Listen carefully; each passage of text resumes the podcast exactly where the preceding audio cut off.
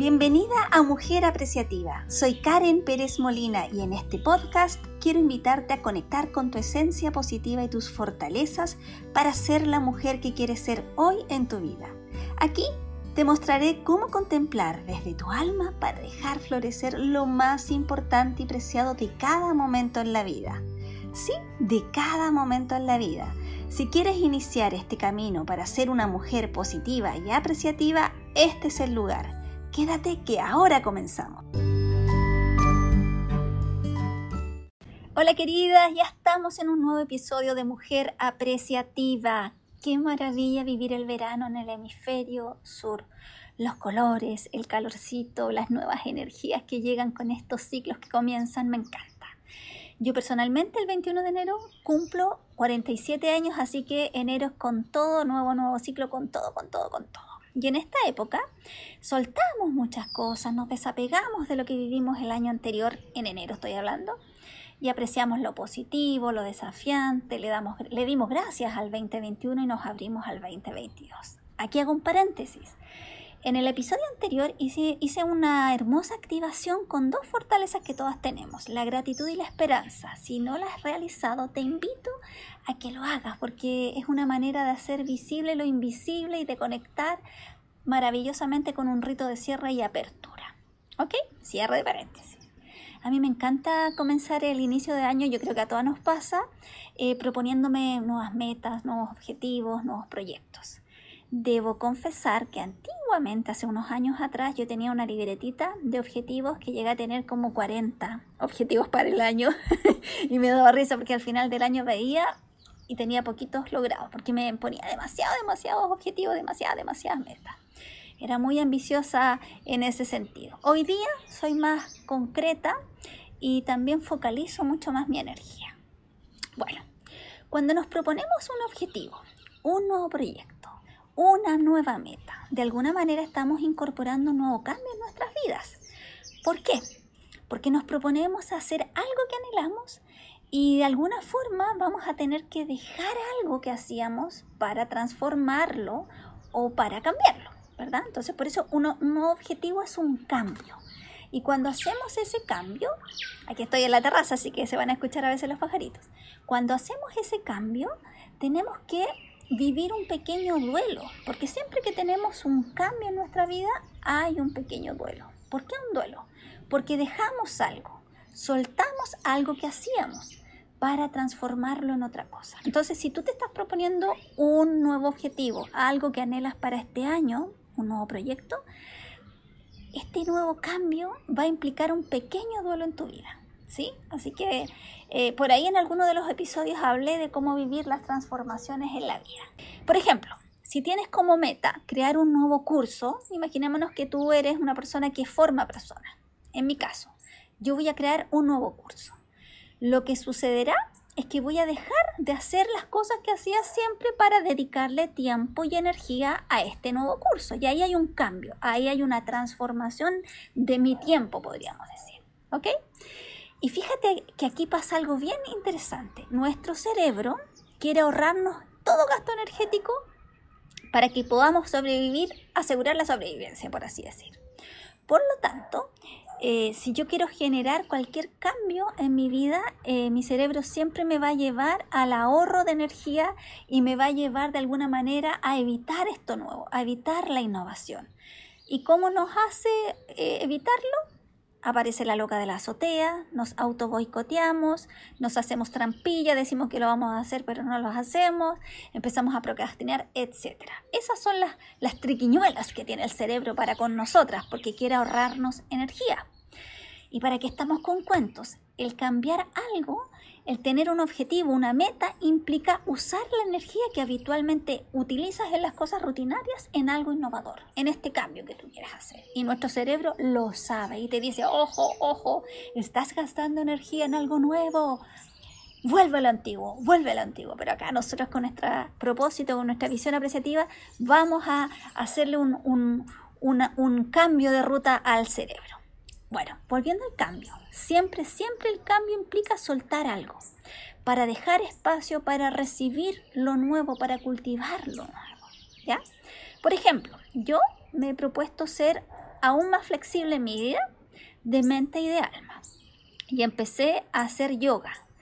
Eh, comenzó como un juego y ahora voy por el 14 día, el día 14, así que estoy muy contenta. Y fíjate que me siento mucho mejor conmigo misma en mi cuerpo, me siento más flexible, me puedo mover más y confieso que pasé por mil emociones, mil emociones, porque la primera clase, la frustración máxima, porque del 100% hice el 20% de lo que proponía la maestra.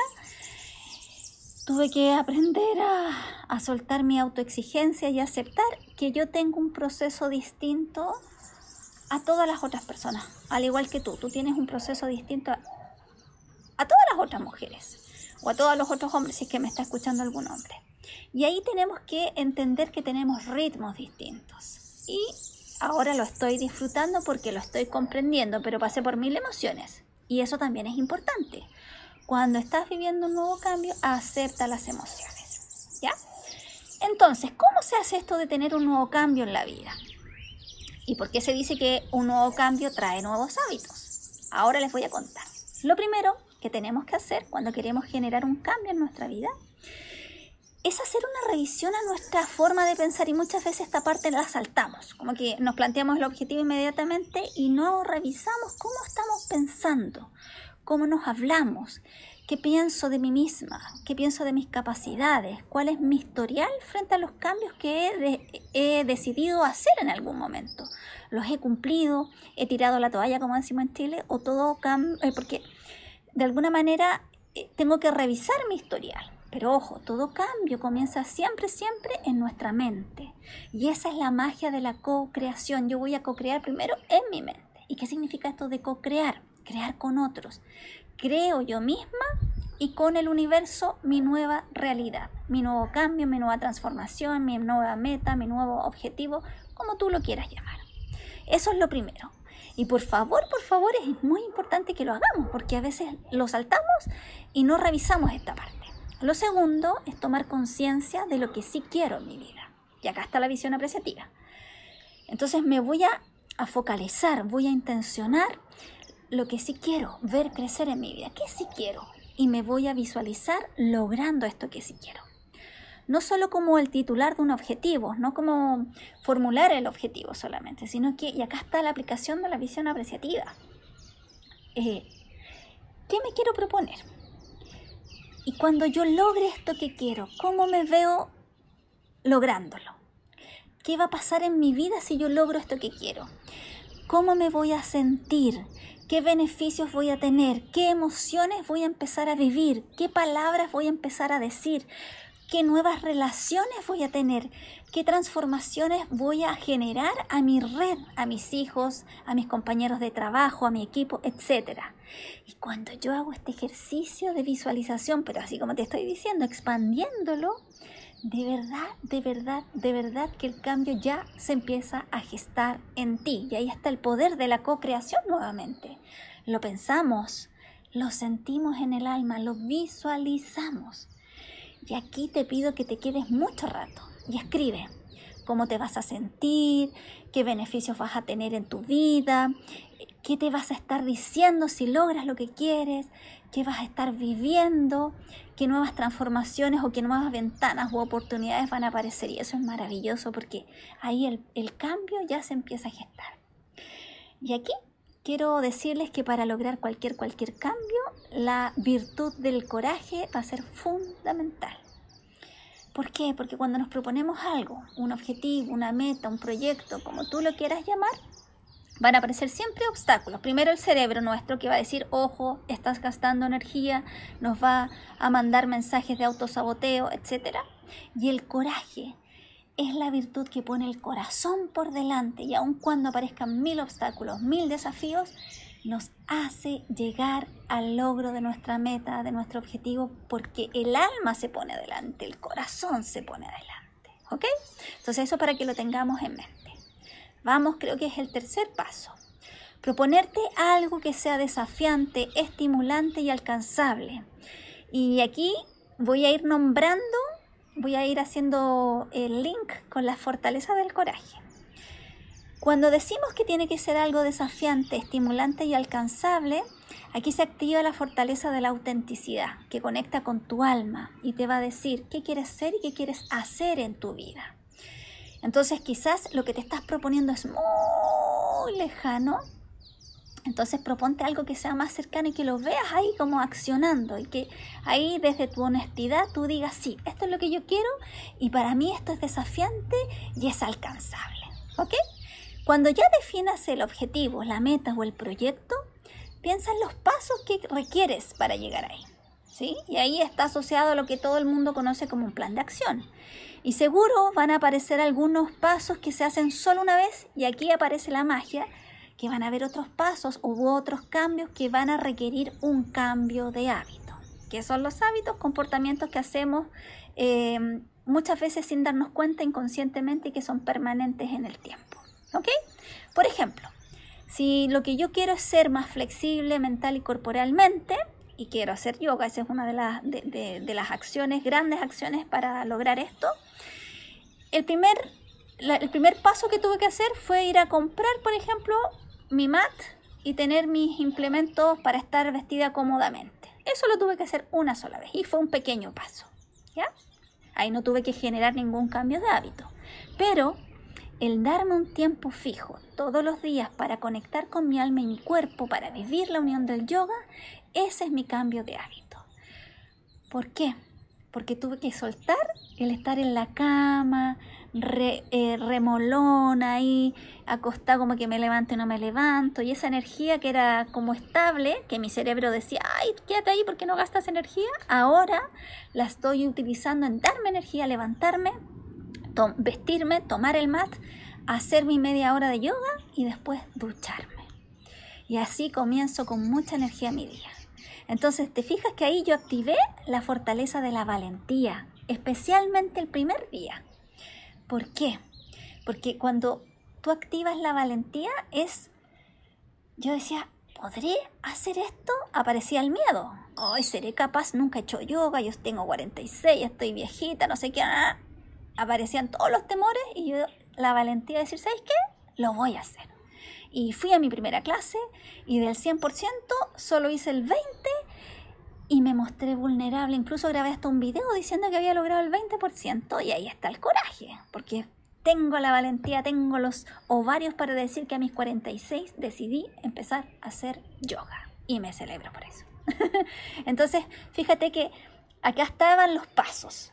Comprar el mat, comprar los implementos que se hace una vez, pero ya el hacer yoga todos los días va a ser el cambio de hábito que yo estoy instaurando. Y a veces hay días que no tengo muchas ganas, pero me doy la, energía, me, ahí activo el entusiasmo, que es otra de las fortalezas del, del coraje, para levantarme, porque digo, yo sé que después me voy a sentir bien y voy a disfrutar. Y voy. Vamos con el siguiente paso. Registra tus avances y celébrate. Siempre, siempre volviendo la intención de lo que quieres ser y los pasos que te propusiste. Celebra cada pequeño gran paso, con regalitos que te puedes hacer a ti misma, un rico café, un momento para escuchar música, salir a caminar a, la plaza, a la playa, lo que tú quieras. Ojo, seguro, seguro que te va a pasar que en este proceso vas a dar pasos en falso, vas a retroceder incluso, porque así son los cambios, es como la montaña rusa, a veces estamos arriba, a veces estamos abajo, y es totalmente normal, así que tranquila, tranquila, acepta, fluye y aplica autocompasión, amor a ti misma, ¿ya?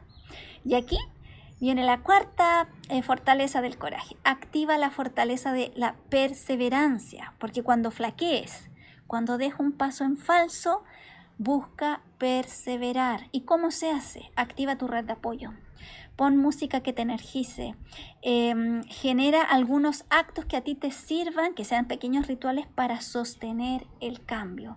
Recuerda cómo te sentiste la primera vez. Por ejemplo, yo estoy haciendo, ¿cómo registro mis avances con estos videos? Que estoy haciendo todos los días. Y yo veo el video de las reflexiones que hago de los aprendizajes de la clase, no solamente físico, sino que también lo asocio con la vida misma. ¿sí? Entonces ahí yo voy registrando mis avances, los voy, en mi caso son videos, pero tú los puedes ir escribiendo, ¿ok? Y el último paso, graba este cambio en tu vida, siéntelo y expántelo, conecta con lo que querías ser y siente que eso ya lo está haciendo, celébrate, agradece. Siempre la gratitud hace visible lo invisible y mira hacia atrás todos los pasos que hiciste y, y celébrate por cada uno de, de los logros, de los aprendizajes, de las idas, de las venidas, porque eso es esfuerzo tuyo, logro tuyo y ahí estuvo el coraje. Y ojo, no te compares. Cada una tiene un proceso distinto. Yo no me comparo con las personas que están quizás haciendo el mismo, los mismos 30 días de yoga que yo, porque seguramente vamos a tener diferencias porque somos distintas. Así que no, fíjate siempre en ti, en lo que vas sintiendo, ¿ok? Entonces, ¿cuál es tu meta? ¿Cuál es tu nuevo proyecto? ¿Qué si quieres ser en tu vida?